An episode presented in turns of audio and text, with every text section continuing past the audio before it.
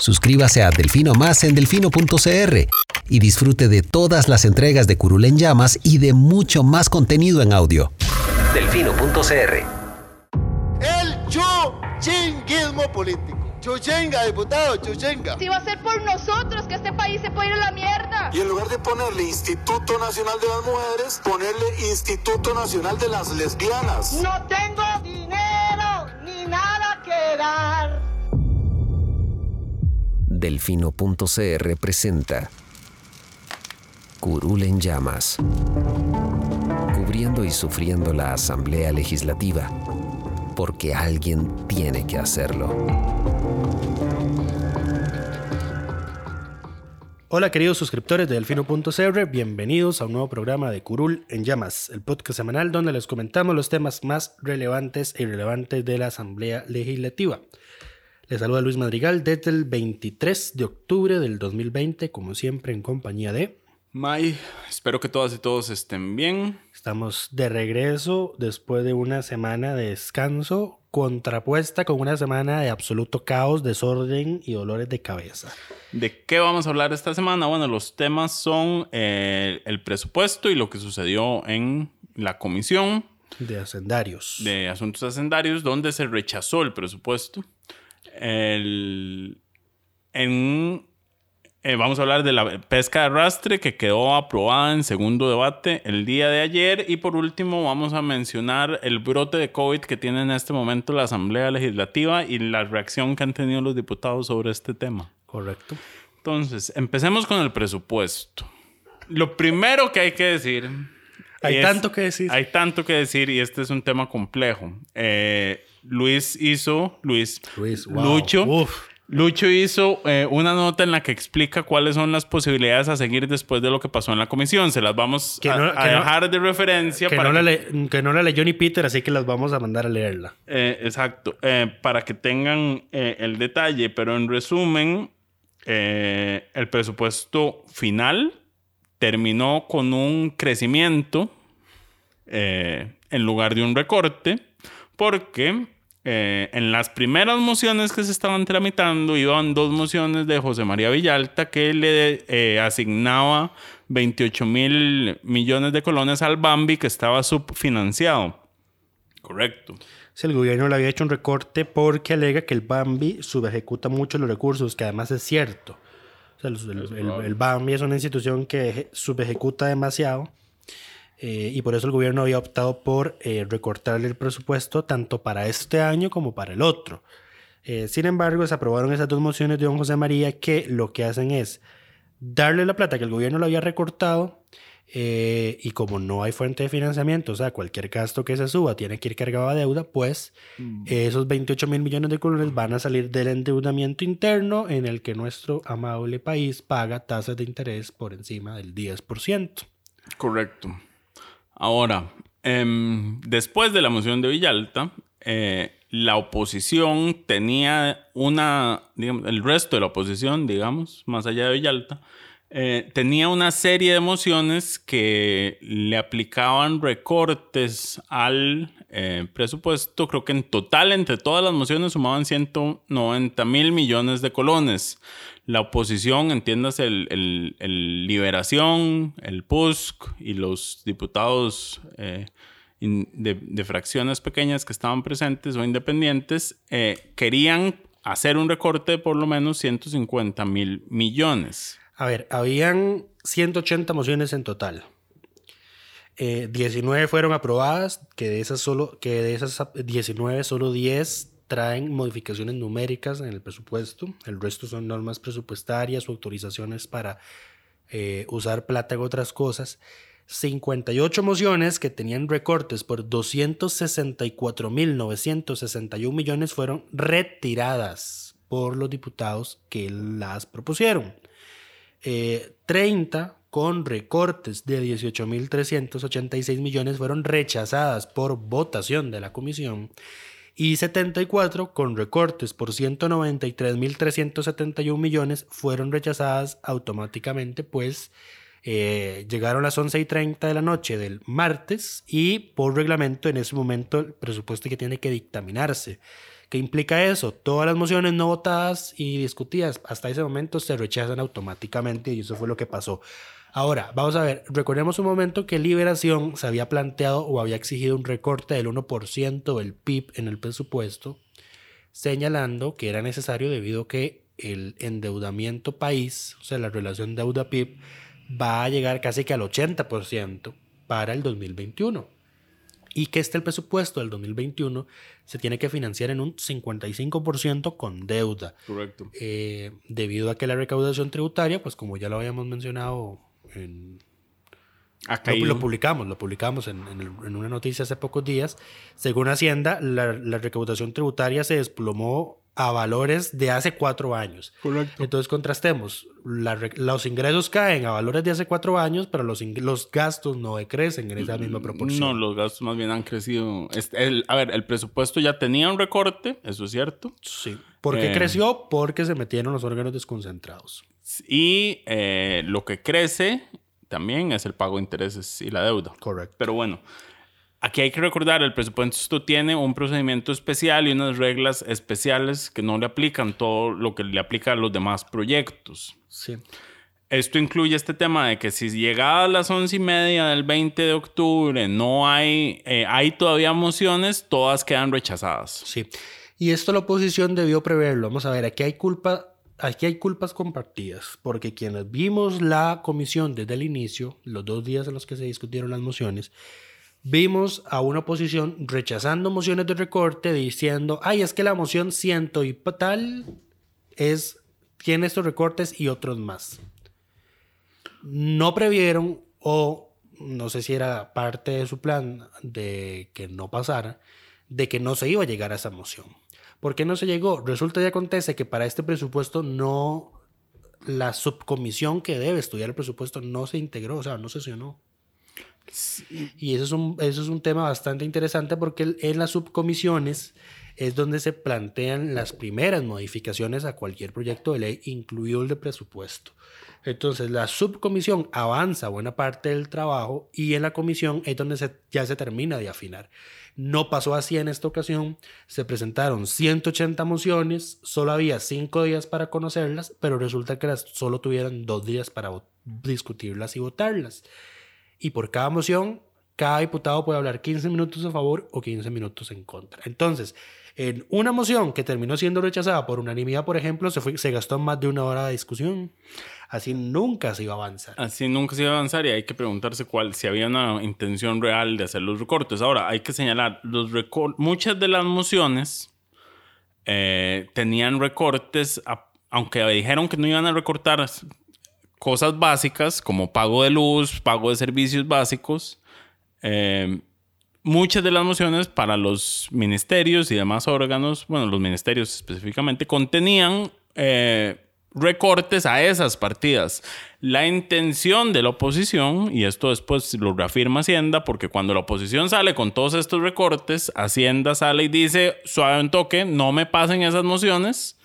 Eh, yo me comprometo a en enero hacer un recorte de 150 mil millones eh, y hacer yo los ajustes. La oposición le dice, entonces, ¿usted tiene, Ah, ve- ¿tiene colchón para hacer eso? Ok, entonces, vamos a hacer nosotros esos recortes a donde sea y usted después acomódelo eh, como pueda. Que en todo caso no es una mala idea, porque recordemos que el presupuesto no es que el primero de enero se deposita en una cuenta los 11 billones de colones. El presupuesto es una autorización de gasto máxima y contiene todos los gastos probables y todos los ingresos probables. Entonces, si se recortaba, digamos, que 50% de la factura de luz y agua, podríamos decir que las instituciones podrían operar los primeros meses del año. Sí. Eh, habría que ver cuánto consumían y cuánto era el porcentaje que se le recortaba, porque creo que algunas se le recortaban hasta en un 70% y ya eso sí, es, digamos que es un poquito abusivo. Pero esto nos trae a otro problema discursivo y es que la oposición, cuando el gobierno presenta presupuestos extraordinarios porque a una institución le hace falta plata, y le sacan en cara el tema de que el presupuesto nacional desde el inicio debe llevar todos los gastos que se necesitan para el funcionamiento de las instituciones. Entonces, pongámonos serios. Primera llamada de atención. o lo hacemos parejo o no lo hacemos. Porque así va como le recriminaron al gobierno en el último presupuesto extraordinario que eh, hubiese presupuestado menos de lo que en realidad necesitaba para decir que estaba haciendo recorte de gasto o presentando un presupuesto mm, austero y no siendo tal cosa, eh, di, pues lo mismo pasa en este caso. O sea, o presupuestamos todo o no presupuestamos todo y no nos quejamos de eso después. Ahora, aquí lo que hay en el fondo es eh, un reflejo de los problemas que vive la, soc- la política costarricense y es que hay una falta de confianza. La oposición no confía en que el Hacienda va a presentar ese presupuesto si no se hacen los recortes antes y Hacienda no confía en que la oposición después le vaya a aprobar los gastos adicionales y las movidas que tenía que hacer si se, si se aprobaban Y esas, esas mociones. Y la oposición tiene motivos de sobra para no creerle al Ministerio de Hacienda. eso, eso, no, eso es innegable. Eh, pero bueno, entonces, ya vos mencionaste cuál era el acuerdo. Eh, después de que se hizo público qué era lo que iban a hacer, el PAC hizo una conferencia de prensa propia y dijo, bueno, nosotros vamos a cortar nuestro uso de la palabra, pero no vamos a votar esas mociones que de todas maneras impliquen cierres técnicos de instituciones. Ahora, aquí hay, hay tema aparte, o sea, fue conocido públicamente porque la Nación lo publicó que desde presidencia se dio la instrucción a todas las instituciones de señalar eh, cómo les iba a afectar esos recortes. Sí, pero yo no veo cómo eso es noticia, digamos. Esa es, la- esa es una labor del Ministerio de la Presidencia. La noticia aquí es que las, instituciones debieron haber salido a la defensa de sus presupuestos sin necesidad de que nadie se los recordara. Eh, y presidencia, o sea, el, minis- el ministro de la presidencia específicamente hace su trabajo de... eh, Despabilarlos. de coordinar, exacto. Ahí no, no hay nada raro. Lo que pasa es que sí hubo una intensa campaña diciendo esto va a ser un cierre técnico. Lo que les molestó fue que el, ministerio de la el ministro de la Presidencia por primera vez hiciera bien su trabajo. Pero bueno, eh, después de que el PAC hizo ese anuncio y que la oposición hizo ese anuncio, y pues se terminaron los recesos, volvieron ya era a sesionar. tarde. O sea, hay que, hay que señalar, ya, eso sí, eran las ya 7 de la noche. tarde. Ya no iba a dar tiempo para pasar todo. Resulta y acontece que para mala suerte de todos, las mociones que seguían no eran ni del PAC, no eran del PLN, no eran del PUS, no eran de los independientes, eran de José María Villalta. Y don José María Villalta creo que había presentado como 10 mociones. Por cada nadie una podía hablar 15 minutos y él los usó. Nadie acordó con Villalta. No, exactamente. Nadie habló con Villalta, nadie le dijo como, eh, vamos a hacer esto. ¿No vamos a aprobar estos recortes? O... Es más, Sí. ni siquiera negociaron al punto de vamos a aprobar sus mociones del Bambi, pero quítenos estas eh, y para poder avanzar con este tema ya hay un compromiso entre las partes. Todo el mundo se olvidó de Villalta y Villalta fue el que salió con el golazo. Y sí, entonces Villalta empieza a hablar y el PAC después le sigue la corriente y la propia oposición le sigue la corriente porque entonces se hacen intervenciones para replicar y bueno, se gastó el tiempo. O sea, aquí, aquí, el, aquí el tema, sí, de que el PAC, en las, pues, más que todo en la primera sesión, en el primer día, obstruyó el conocimiento de las mociones. Eh, fueron mociones que de todas maneras no tenían ninguna viabilidad política, pero bueno, aquí esto, esto, esto es parte de culpa compartida. Si usted presenta mal una moción y se da cuenta de que está mal, su obligación o su responsabilidad es retirarla para que eso no sea usado como arma para entorpecer el debate. Eh, y el tema de la negociación. O sea, es que estamos volviendo al- a, los momentos, creo que era el gobierno de Luis Guillermo Solís, en los que se votaba a lo que cayera, a lo que cada diputado dijera, no había conversaciones, no había negociaciones, no había acuerdos, no había nada. Y así este país no va a avanzar. Y aquí, eh, bueno, primero señalar que a pesar de que Luis no esté de acuerdo, le damos el, el- el reconocimiento. Sí, es Luis porque no está de acuerdo. le damos el reconocimiento de diputado de la semana José María Villalta. eh, Sí, yo no estoy de acuerdo porque no estoy de acuerdo en seguir aumentando el endeudamiento a costa del endeu- a el- los gastos a costa de endeudamiento interno que paga altísimas tasas de interés. Sí, pero era el Bambi, o sea, es un tema. Y menos a una Esencial. institución tan mala ejecutando plata. Se lo merece, porque el único que salió ganando de- del circo en la comisión fue Villalta. Sí, sí. En términos políticos, fue el único que sacó las mociones que quería, bloqueó las que quería y nadie habló de Villalta. Eh, fue el que, digamos, en términos políticos, fue el Sí, que sí, sí, logró lo el- que quisiera y es de los pocos consecuentes, digamos, en el tema de pesca de arrastre. Eh, con esto me refiero a que no tuvieron una de que tuvo, de que votó en contra, eh, porque yo creo que editorialmente estamos todos en contra de la pesca de arrastre, eso es notorio.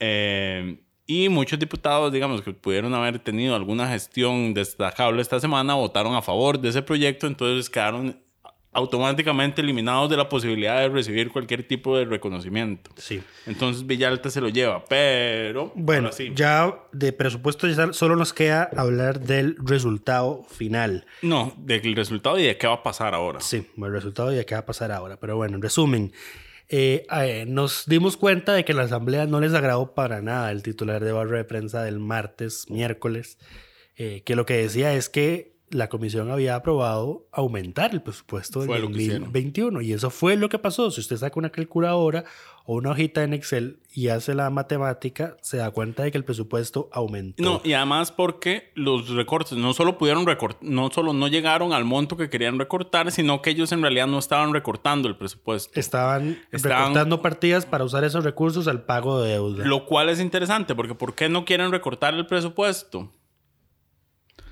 Porque el presupuesto es la línea base del presupuesto del próximo año aplicado con la regla fiscal. Si vos recortás mucho este presupuesto, el próximo año, el- ese presupuesto lo tenés que recortar aún más. El 2022, o sea, el 2022 y de ahí en que adelante. de- a y partir de mayo es nuevo gobierno. como todo el mundo se cree el potencial próximo gobierno, no le sirve que el presupuesto nominalmente sea pequeño porque entonces eh, sus presupuestos cuando el próximo gobierno entre van a, ser- a verse aún más reducidos. Entonces lo que hacen es recortar gasto operativo de las instituciones y pasarlo al pago de deuda, pero el monto nominal del presupuesto no se ve afectado. Sí. Eh, sí, porque además como ya estamos en el, ya el otro año, creo que es que se activa la, la cláusula, el escenario 4 de la regla fiscal, que es que ya inclusive recorta el, el crecimiento del gasto de capital, la inversión. Eh, que esa es otra, toda una discusión que no vamos a dar aquí en este momento. Pero bueno. Pero bueno, ¿qué pasó? Los recortes en total fueron de 8.321 millones, pero de ese monto, 6.168 millones se pasaron precisamente a pagar deuda. o sea, Entonces, el 75% de lo que recortaron. Vos sos el que sabe de matemáticas acá, yo solo lo estoy leyendo. 2.152 millones se recortaron efectivamente del presupuesto. Sin embargo, como se aprobaron esas dos mociones de don José María por 28.833 millones, el presupuesto crece en 26.680 millones, 0,23% más que el originalmente planteado por el Poder Ejecutivo. Sí, adicionalmente hubo un par de mociones eh, no presupuestarias, pero de, limitación. Eh, yo creo que la más importante es de la que la Contraloría se había quejado y es la prohibición a toda institución de contratar eh, Asesorías asesorías o consultorías. consultorías. La Contraloría había dicho que eso le limitaba su, su capacidad de fiscalización para el próximo año. Y les valió M porque no le hicieron caso y la aprobaron y también aprobaron una moción que dijeron, ustedes aprueban esto y no puedo pagar ni mi dominio de internet, ni las firmas digitales, ni las horas extra de los guardias de seguridad, les valió. A pesar de que doña Marta había consensuado con doña Laura Guido del PAC una moción que sí hacía recortes al presupuesto de la Contraloría, pero en partidas que no comprometían su operación. Y bueno, y- para mencionar, los recortes más polémicos obviamente fueron Cultura. eh, CONAPAM, Cultura, eh, Comisión Nacional de Emergencias. Sí, en este país le recortaron el presupuesto a la Comisión Nacional de Emergencias en temporada de lluvias y con una pandemia. Ahora, de nuevo, Eh, y eh, se me está olvidando eh, una, y de la Contraloría. Ahora, no caigamos en el, en el populismo del PAC, tampoco, de decir eh, que son ataques específicos contra esas instituciones. La oposición dijo, vamos a recortar y ustedes arreglen. Eh, no, pero eso lo acordaron después.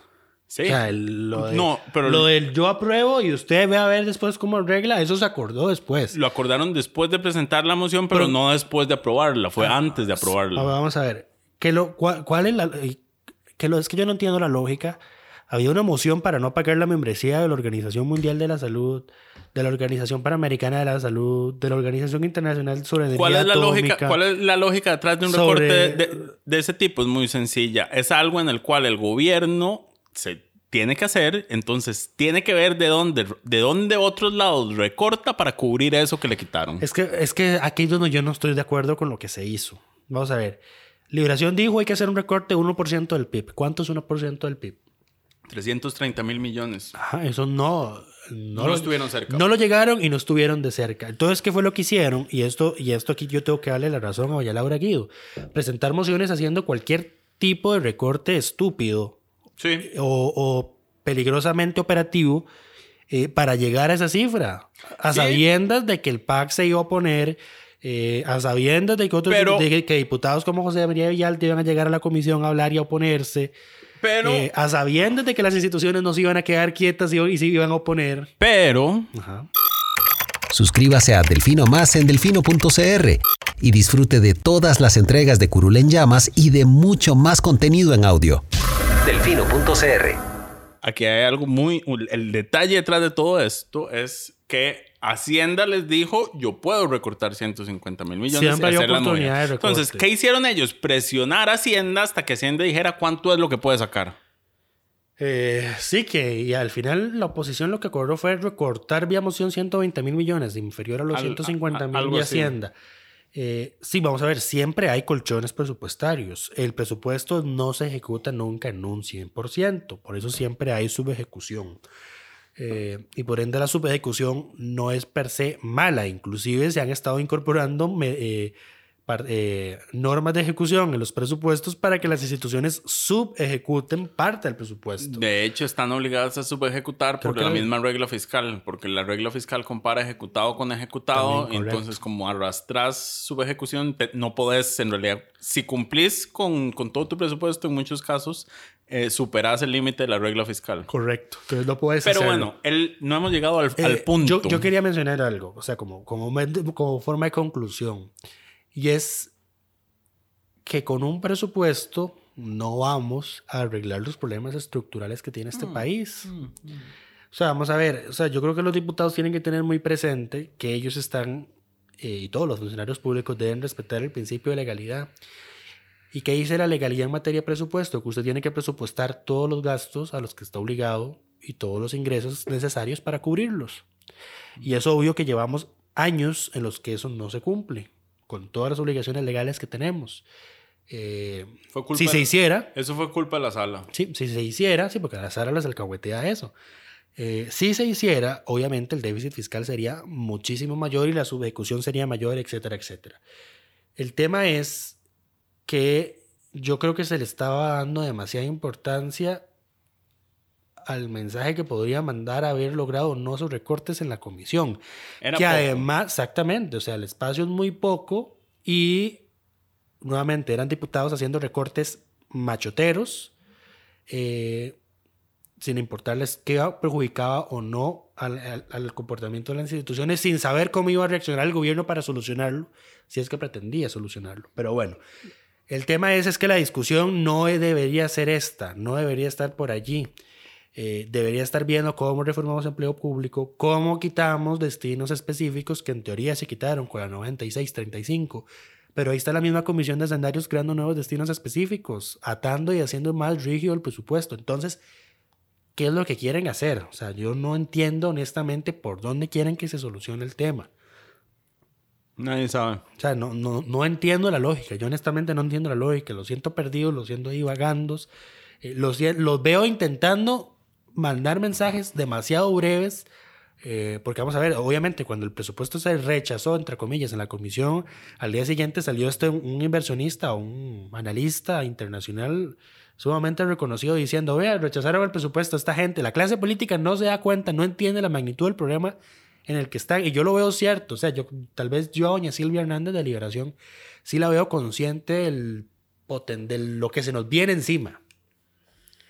Eh, y yo creo que en realidad todos están conscientes de lo, de lo que se nos viene encima. El tema es que como ya viene el año electoral, yo creo que no se quieren comer la bronca. Eh, y creo que algunos están apostando a que este, a que este país quiebre para que se tenga que hacer, para que se puedan hacer las reformas que se necesitan hacer en materia de gasto. Más de las que se necesitan ser las que ellos quieren hacer. Es que y, y voy a poner nada más por un ejemplo ya para cerrar. Imagínense que la sala constitucional dijo, para que usted pueda recortar o ponerle un tope a una pensión que se está actualmente pagando, el país tiene que estar al borde de la quiebra. De lo contrario, no puede hacerlo. Y por, eso, y por eso la reforma a las pensiones de lujo, el tope, cuando se les puso, cuando, cuando el gobierno de Guillermo Solís activó el tope a las pensiones de lujo, y lo que teníamos de déficit fiscal era como 4 o 5%, la sala dijo, no, no, no es suficiente. Esto es Todavía, inconstitucional. todavía no estamos ahí. Exactamente. O sea, ahora perfectamente podría, probar, podría volver a imponerse el tope porque estamos en un déficit del 10%. Pero eso es, eso es lo que yo veo, eso que dijo la sala es lo que yo veo reflejado en la clase política. Quieren que el, el país quiebre, que el gobierno quiebre Para, para tomar- poder hacer las reformas de gasto que se necesitan. Es que yo no creo que son las que se necesitan, yo creo que son las reformas de gasto que ellos quieren hacer. Eh, también, porque, porque sí, porque es lo que yo, lo que yo No- quiero que se haga y no... no, necesariamente lo que se necesita, sino lo que yo quiero hacer. Y aquí es donde vamos a ver qué va a pasar ahora, qué es lo que viene ahora, el tema que nos faltaba. Ahora, sí, porque hemos hablado 20 minutos del presupuesto y no hemos entrado todavía al tema de fondo. Hacienda se comprometió Suave, con ¿no? el PAC un segundo, ahora. un segundo, un segundo. Antes de eso, el presupuesto se rechaza en comisión, o se- sea, se dictamina negativamente. sí, hay las dos diputadas del PAC votan a favor, los otros nueve diputados de oposición votan en contra y entonces, ¿qué pasa ahora?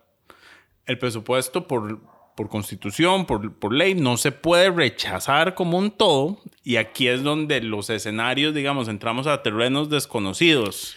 No desconocidos. eh, No del de- 100%. después de haber leído como por 16 horas un montón de documentos sobre qué había pasado, antecedentes y demás, puedo concluir que no es terreno técnico, no es terreno del todo desconocido, sino que el terreno que hay es difuso o contradictorio. Ya había pasado en un gobierno de Doña Laura que el presupuesto se rechazó también en comisión. Eh, y entonces Servicios Técnicos, el, que es el, el asesor jurídico de los diputados, dijo, ustedes no pueden rechazar un presupuesto. La Constitución dice, el presupuesto deberá estar definitivamente aprobado el 30, el 29 de noviembre. O sea, ustedes no pueden rechazarlo. Eh, entonces Servicios Técnicos lo que recomendó es, eh, si ustedes aprueban el, si el plenario aprueba el dictamen negativo, eh, después tienen que conocer el dictamen afirmativo.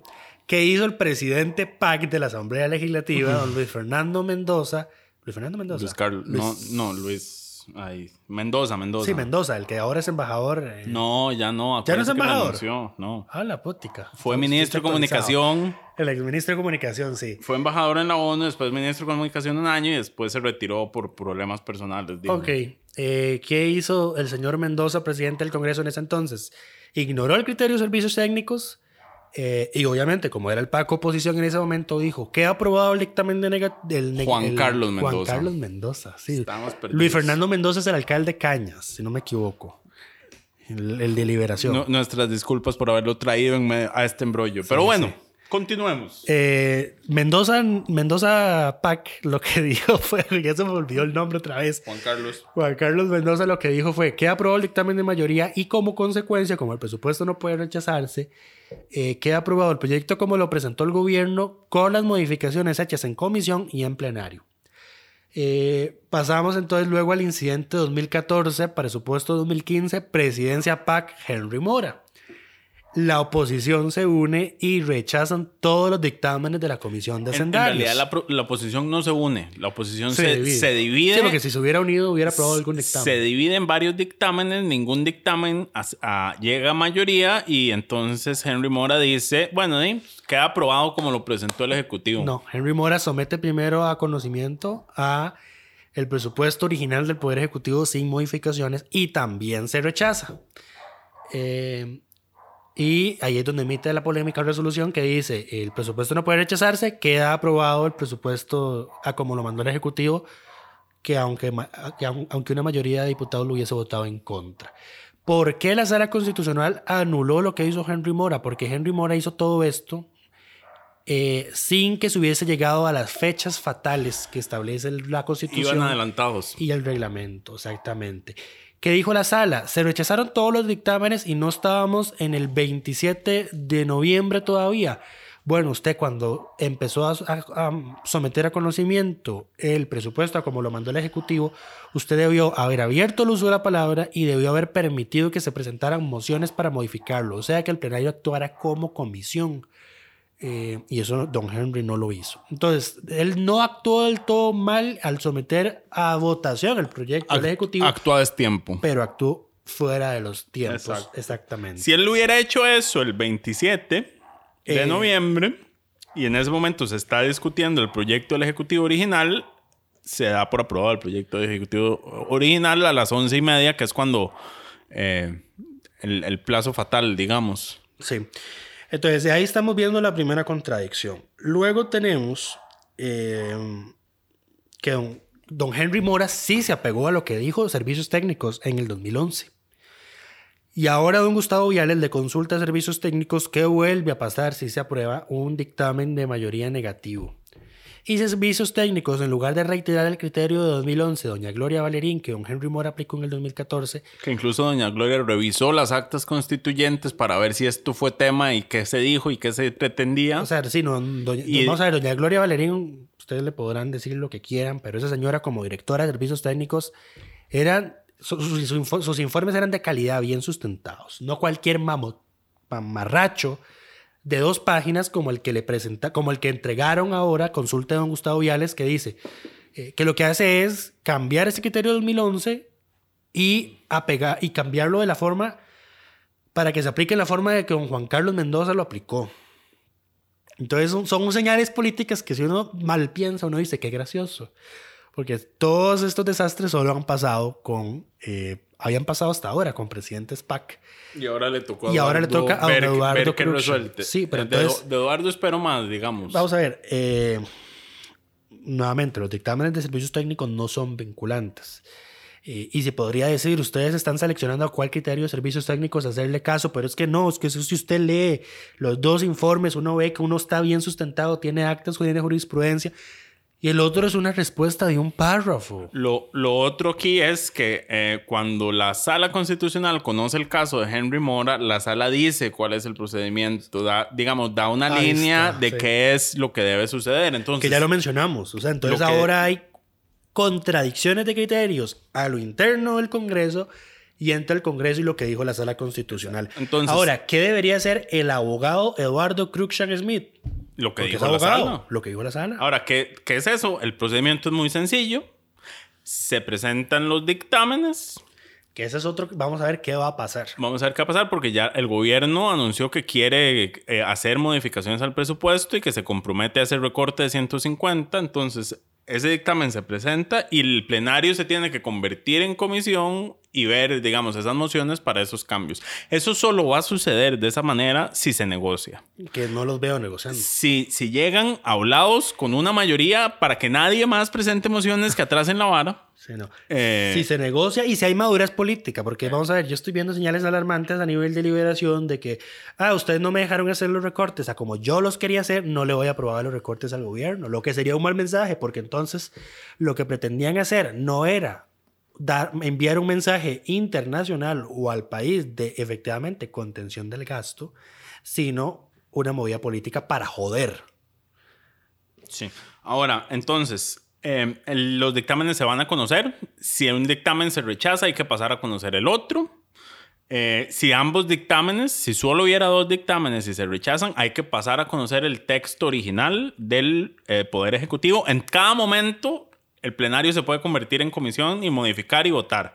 Eso sí, el detalle está en que el texto que se encuentre en discusión el 27 de noviembre, a la hora que se acaba eh, el plazo, que son las once y media de la noche. 11.55. A las 11, perdón, las 11.55 de la noche, ese es el proyecto que queda aprobado con las modificaciones que haya tenido hasta ese momento. Correcto. Eso es según el, el criterio de servicios técnicos del 2011. Y eso fue lo que dijo la sala también. Eh, es que la sala lo que dijo es, rechazados todos los dictámenes, ustedes, sí, eh, pues conocen el presupuesto original del Ejecutivo sin cambios, que aquí es la discrepancia principal.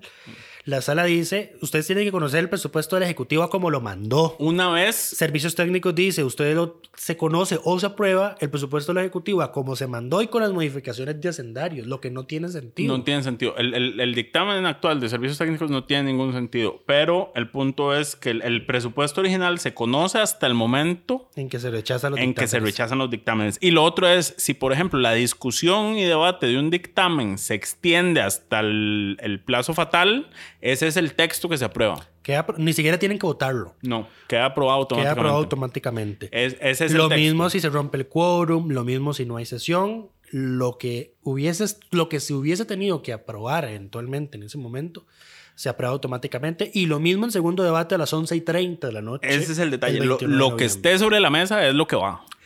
Entonces, Y Yo creo que vamos a tener más, más, más certeza la otra semana, en el programa de la otra semana, porque tenemos que ver si la oposición va a presentar un dictamen negativo efectivamente o si va a presentar el dictamen afirmativo de mayoría a como quedó el proyecto de comisión. Que además también puede hacer lo mismo del gobierno y impulsar meterle nuevas reformas en el plenario. Y para ellos es más sencillo porque tienen más votos. Exactamente, digo, la oposición es mayoría, el PAC son solo 10. Exacto. Pero bueno. O sea, hay 48, dipu- 40 47 diputados de oposición. Claro, pero si habla en el plenario de comisión y el, y el PAC no, no quiere y empieza a meter mociones para, o empieza a hablar para alargar la, la, la discusión, volvemos al mismo tema del, de la comisión de hacendarios. Yo creo que aquí también nuevamente hace falta una reforma al reglamento en trámite de presupuesto. Eh, pero vamos a ver, o sea, se supone noviembre es pura discusión de presupuesto. Sí. O sea, porque los dictámenes se presentan el 25 am- de octubre a más tardar. Y este es el otro detalle. El presupuesto, mientras esté, en plenario, en plenario- tiene prioridad absoluta. no se puede conocer absolutamente nada más. O sea, todo lo demás queda congelado. Así es. Todo se congela hasta que el presupuesto salga. Y aquí parece que este presupuesto va a salir hasta que llegue el, el- el plazo El fatal. 27 de noviembre y el no va a 29. salir antes. Sí. eh, vamos a ver, y aquí yo lo único que pido es que los diputados respeten el tema de que el presupuesto no puede ser rechazado. O sea, esta fue una discusión intensa. Esta es una discusión ya superada, a la que no se puede devolver. De por qué un presupuesto sí podría rechazarse. No se puede rechazar. O sea, No se puede ustedes rechazar, juraron sí, sí. defender la Constitución y las leyes. y la lo pueden- lo pueden y la rechazar, pero se Constitución. Y la Constitución dice, ustedes no pueden rechazar el presupuesto. Es que imagínate que inclusive yo, al menos yo como magistrado sería más extremista, yo hubiese dicho en el 2015, ustedes no tienen derecho, ustedes no pueden votar en contra. O sea, es que no, no, no es un tema de que no puede rechazarse. O sea, ¿cuál es la consecuencia? ¿Cuál es el paso lógico de que algo no pueda rechazarse? De que usted no puede oponerse. ¿Cómo usted no puede oponerse? Usted no puede votar en contra. Sí, eso es un poco extremo, digamos. Yo creo que sí pueden rechazarse para... Porque Ah, como un mensaje la, político. la sala dijo que el rechazo al presupuesto es control político. Eh, Eso es lo que es. No, o sea, manifestar opiniones en contra es control político. No, no, Rechazar el presupuesto no, no es control político, es una situación de hechos violar la constitución. Rechazar el presupuesto es control político porque al final de cuentas el presupuesto va a quedar aprobado. Es que Aún si, aún si la mayoría vota en contra. Pero ya nos extendimos demasiado en el tema presupuestario y no hemos entrado a hablar de pesca de arrastre. Eh, vamos a hacer un breve resumen de la pesca de arrastre. ¿Y cómo es que llegamos hasta aquí y qué es lo que va a pasar ahora? Empecemos por el principio. En 2013, la Sala Constitucional dijo que la pesca de arrastre era Inconstitucional. inconstitucional eh, porque tenía altas afectaciones al ambiente y no existían los estudios suficientes ni la técnica adecuada para que se hiciera de forma responsable. Paréntesis, nunca van a existir los estudios suficientes ni las técnicas adecuadas para que la pesca de arrastre sea sostenible. ¿Por Eso, qué? eso es un hecho de fondo. Porque la pesca de arrastre es una red pesada que cae al fondo marino y lo que hace el barco es arrastrar el fondo marino capturando todo a su paso. Literalmente. Destruye los corales, captura peces, captura, además de camarones, captura peces, tortugas, tiburones, mantarrayas, todo lo que encuentra toda a la su fauna, paso. toda la fauna. Eso se, eso se conoce como fauna de acompañamiento. Entonces, lo que Melvin Núñez conoce como croquetas para gatos. Qué espanto. Eh, se estima que esa fauna de acompañamiento representa el 80% de todo lo que se captura con la pesca de arrastre. Entonces el daño al ecosistema marino es enorme, inclusive se ve desde el espacio. El efecto de la pesca arrastre se ve, logra ver desde el espacio. Así como la muralla china se ve desde el espacio, el efecto en el mar, en los océanos de la pesca arrastre se ve desde el espacio. Pues bueno, eh, la sala no es que la prohibió del todo, sino que dijo, bueno, ustedes tienen que desarrollarme estudios científicos bien hechos que me prueben que esta técnica puede desarrollarse ambientalmente de, ambientalmente de forma sostenible. Eh, Incopesca, como muchas de las instituciones del Estado, es una institución sumamente ineficiente y con severas acusaciones de corrupción, inclusive desde diputados del actual gobierno. O sea, Paola Vega dijo, Incopesca está lleno de corrupción y me importa un carajo decirlo siendo de mi gobierno. Eh, y luego publicó y luego leyó un mensaje de doña Carmen Chan que parece darle la razón de por qué Incopesca está lleno de corrupción. Pero bueno. Eh, la, la sala lo que dijo es suspendida, prohibida, usted no puede dar licencias hasta que me dé un estudio técnico que diga que se puede hacer sosteniblemente. Ahora, había licencias en ese momento y las licencias se siguieron, se vencieron las últimas en 2017. Sí, o sea, no, no, eh, la inconstitucionalidad no afecta los derechos adquiridos de buena fe. Exacto. Entonces, eh, a ver, no es que desde el 2013 no hay pesca de arrastre en el país, eso sería falso afirmarlo. Es que desde el 2013 no se han otorgado nuevas licencias. En 2017, cuando se vencen las últimas, hay una fuerte presión del gobierno de Luis Guillermo para aprobar nuevas licencias. Y aquí hay que señalar, porque el PAC ahorita está eh, muy unido en eh, estamos contra la pesca de arrastre y no pueden olvidar que Luis Guillermo, y específicamente la hermana de Luis Guillermo, era una fuerte defensora Sí. de eh, la pesca de arrastre y de que Incopesca volviera a dar licencias y de estos estudios que no cumplen con los requisitos que se requieren. Sí, eh, en contraparte, por el, el PAC actualmente está unido en contra de la pesca de arrastre porque el candidato Carlos Alvarado Quesada dijo, yo estoy y siempre voy a estar en contra de la pesca de arrastre cuando era candidato presidencial. Ahora, bueno, es- volvamos al proyecto para no desviarnos y seguir el orden lógico. El proyecto es bastante sencillo y se puede resumir en dos puntos. Uno, eh, hace la modificación legal para reactivar la pesca de arrastre condicionado a que se cumpla lo que dice el transitorio primero o segundo del proyecto, que es Incopesca desarrollará en un año plazo los estudios necesarios para demostrar que la actividad es sostenible y que se puedan reactivar el otorgamiento de las licencias. Ahora, ¿qué dijo la sala? Porque este proyecto claramente fue a consulta legislativa a la sala constitucional. La sala dice, lo que ustedes están haciendo está bien legislativamente, no hay inconstitucionalidad. Pero, aquí todavía no están los estudios que yo pedí. Exacto. Y, y dicen, esto es como un bypass a, a lo que yo solicité. No están los estudios. eh, básicamente es una ley condicionada. Sí, porque el, o sea, como el fin de la ley es reactivar el otorgamiento de licencias y la única forma de darlas es que el estudio concluya que la técnica es ambientalmente sostenible, eh, la única forma de que la ley rija de que se den las licencias es que el estudio diga lo que él tiene que decir. Ahora, entonces, esto Eh, no es que a partir de, de que esto se publique va a ser ley y va a haber nuevas licencias de pesca. Y yo sé No que hay eso. diputados que le han dicho eso a los camaroneros y eh, con todo respeto les están dando a tolillo con el dedo, les están viendo la cara de idiotas. Eh, yo voy a ser bastante franco. eh, como un estudio científico de ese tipo no se puede desarrollar en un año, un estudio serio no se puede desarrollar en un año. Eh, ¿Qué es lo que va a pasar? Que esta ley de pesca arrastre se va a volver el nuevo, el nuevo botín político, eh, que es, por ejemplo, aprobar las prórrogas para no desalojar a la gente que vive en la zona marítimo terrestre cada cuatro años. Cada, cada vez que hay elecciones lo prorrogan. En- eso es lo que va a pasar con este proyecto de ley. Eh, ahorita que se acerquen elecciones, van a aprobar una prórroga para que el Incopesca haga el estudio por más tiempo. Sí, Eh, entonces. y como el estudio va a decir que no es sostenible, van a aprobar otra prórroga para que se haga otro estudio y vamos a estar en ese círculo vicioso permanentemente. Correcto. Y aquí es importante señalar algo que Lucho ya dijo claramente. El presidente en campaña se manifestó abiertamente en contra y fue bastante tajante. Dijo, estoy y estaré en contra de la pesca de arrastre. Entonces, el trending topic de Twitter en este momento es eh, Charlie, y- vete la ley. Charlie y veto presidencial. Eh, ¿Cómo se aplicaría el veto? Bueno, el Hay dos. presidente... Hay dos. Hay dos tipos de vetos, el de oportunidad y conveniencia y el de constitucionalidad. Eh, como ya la sala constitucional le dio, digamos que el visto bueno. No se puede aplicar un veto eh, constitucional. no, porque sí, ya la sala dijo que no es inconstitucional. Entonces aquí cae el veto por oportunidad y conveniencia. El, el tema del veto por constitucionalidad lo que tenía bueno es que el, la sala, el veto iba a la sala. Es como más o menos lo que pasa en El Salvador. Cuando el presidente veta una ley por motivos de constitucionalidad, la sala es la que dice si usted tiene razón o no, no tiene razón.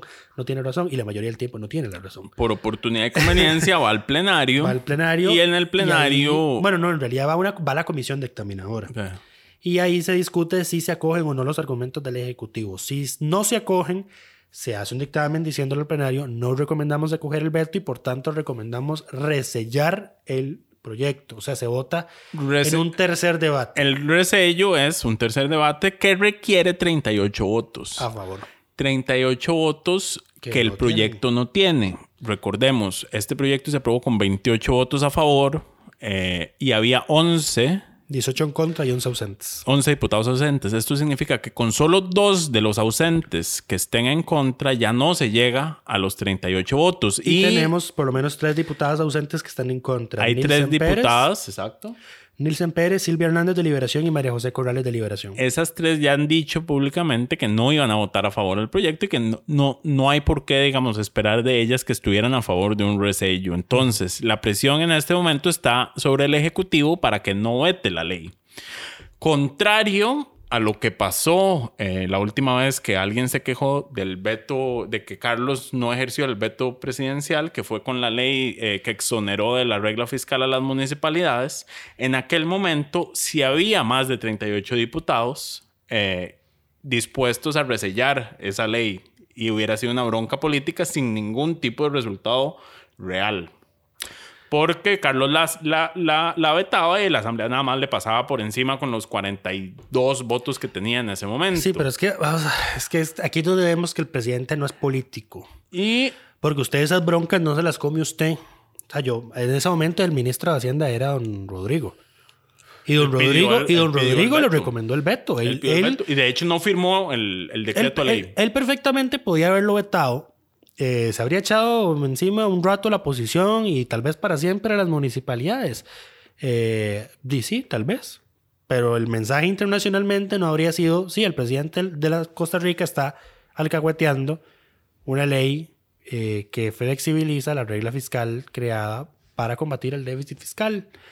Eh, si no habría sido la mayoría opositora de la Asamblea Legislativa irresponsablemente, bla, bla, bla, bla, bla. Sea, aquí el tema, o sea, yo no entiendo por qué él no se come la...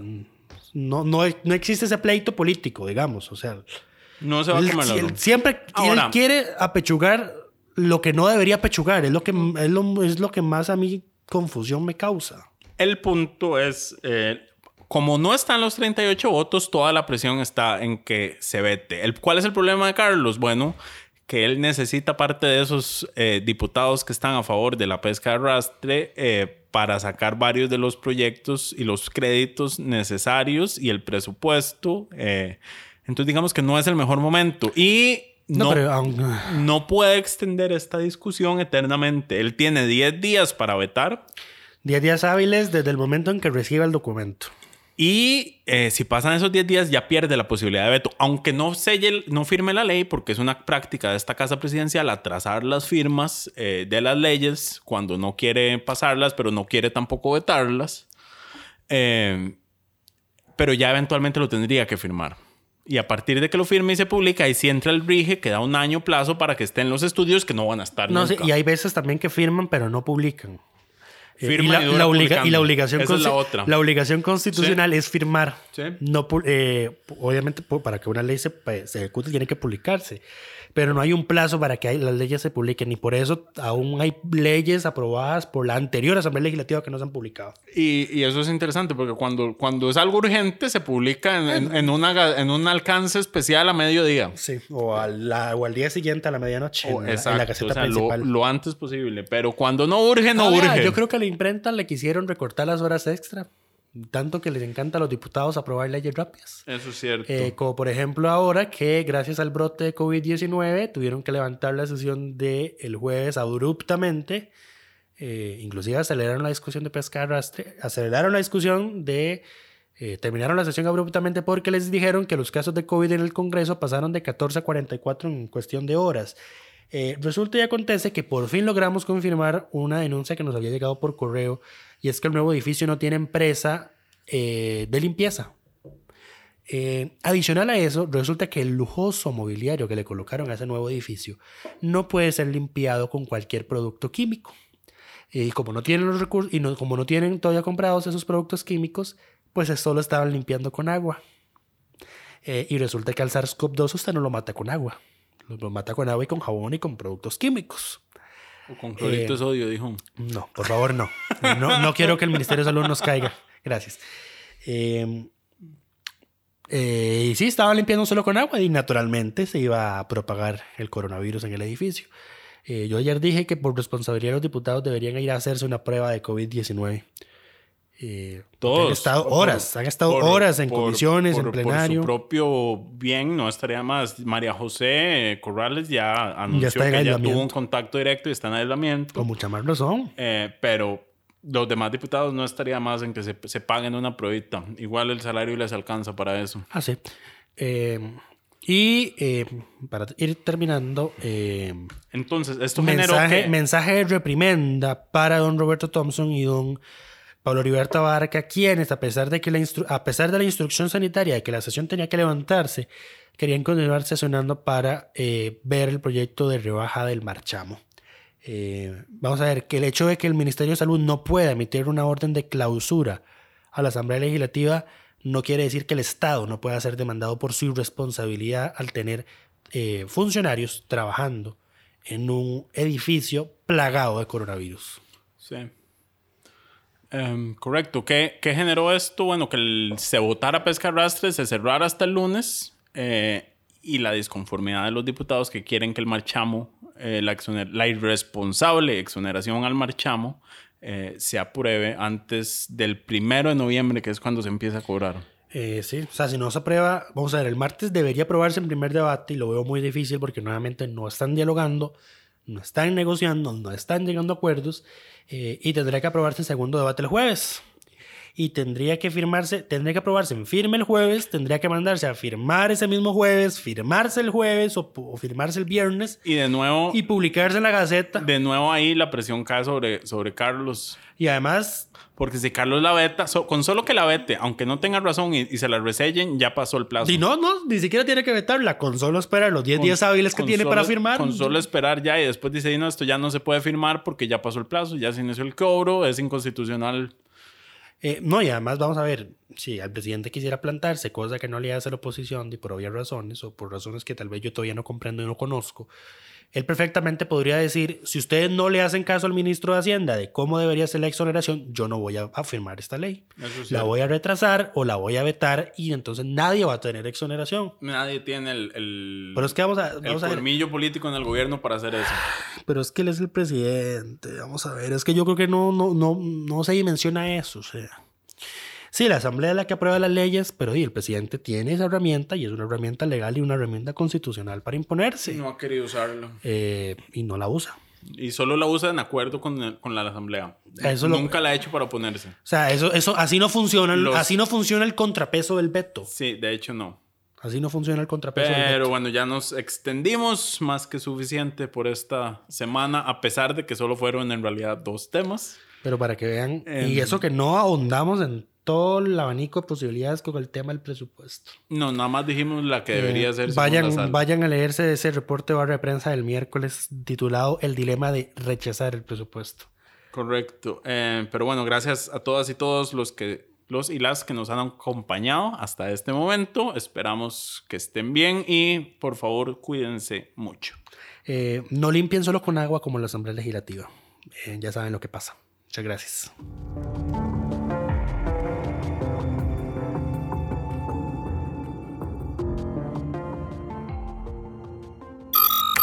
Suscríbase a Delfino Más en delfino.cr y disfrute de todas las entregas de Curul en Llamas y de mucho más contenido en audio. Delfino.cr